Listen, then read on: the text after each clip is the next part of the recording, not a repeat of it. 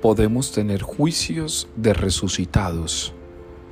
Hoy nos ha dicho la palabra que no había otro interés de Dios que su único Hijo, su único Hijo, pudiera salvar al mundo.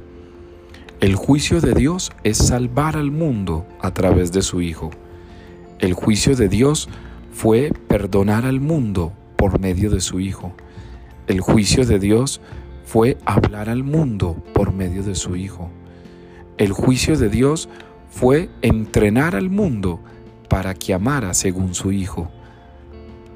¿Qué tan capaz eres de elaborar juicios de un resucitado?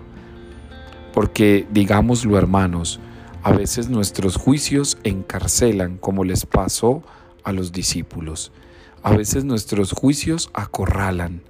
A veces nuestros juicios dejan a todos sin oportunidad.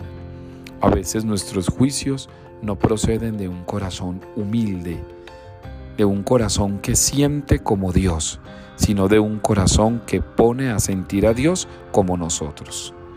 Pues bien, hoy la palabra entonces a todos nos entrena en la capacidad de resucitar con juicios de Dios. El juicio divino no condena, salva. El juicio divino levanta, corrige y ama.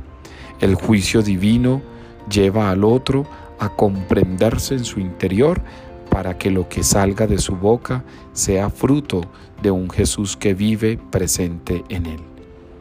Hoy entonces sencillamente pregúntate, ¿mis juicios son de un resucitado o sigo juzgando como si estuviera en el sepulcro. Levántate para juzgar como lo haría Jesús.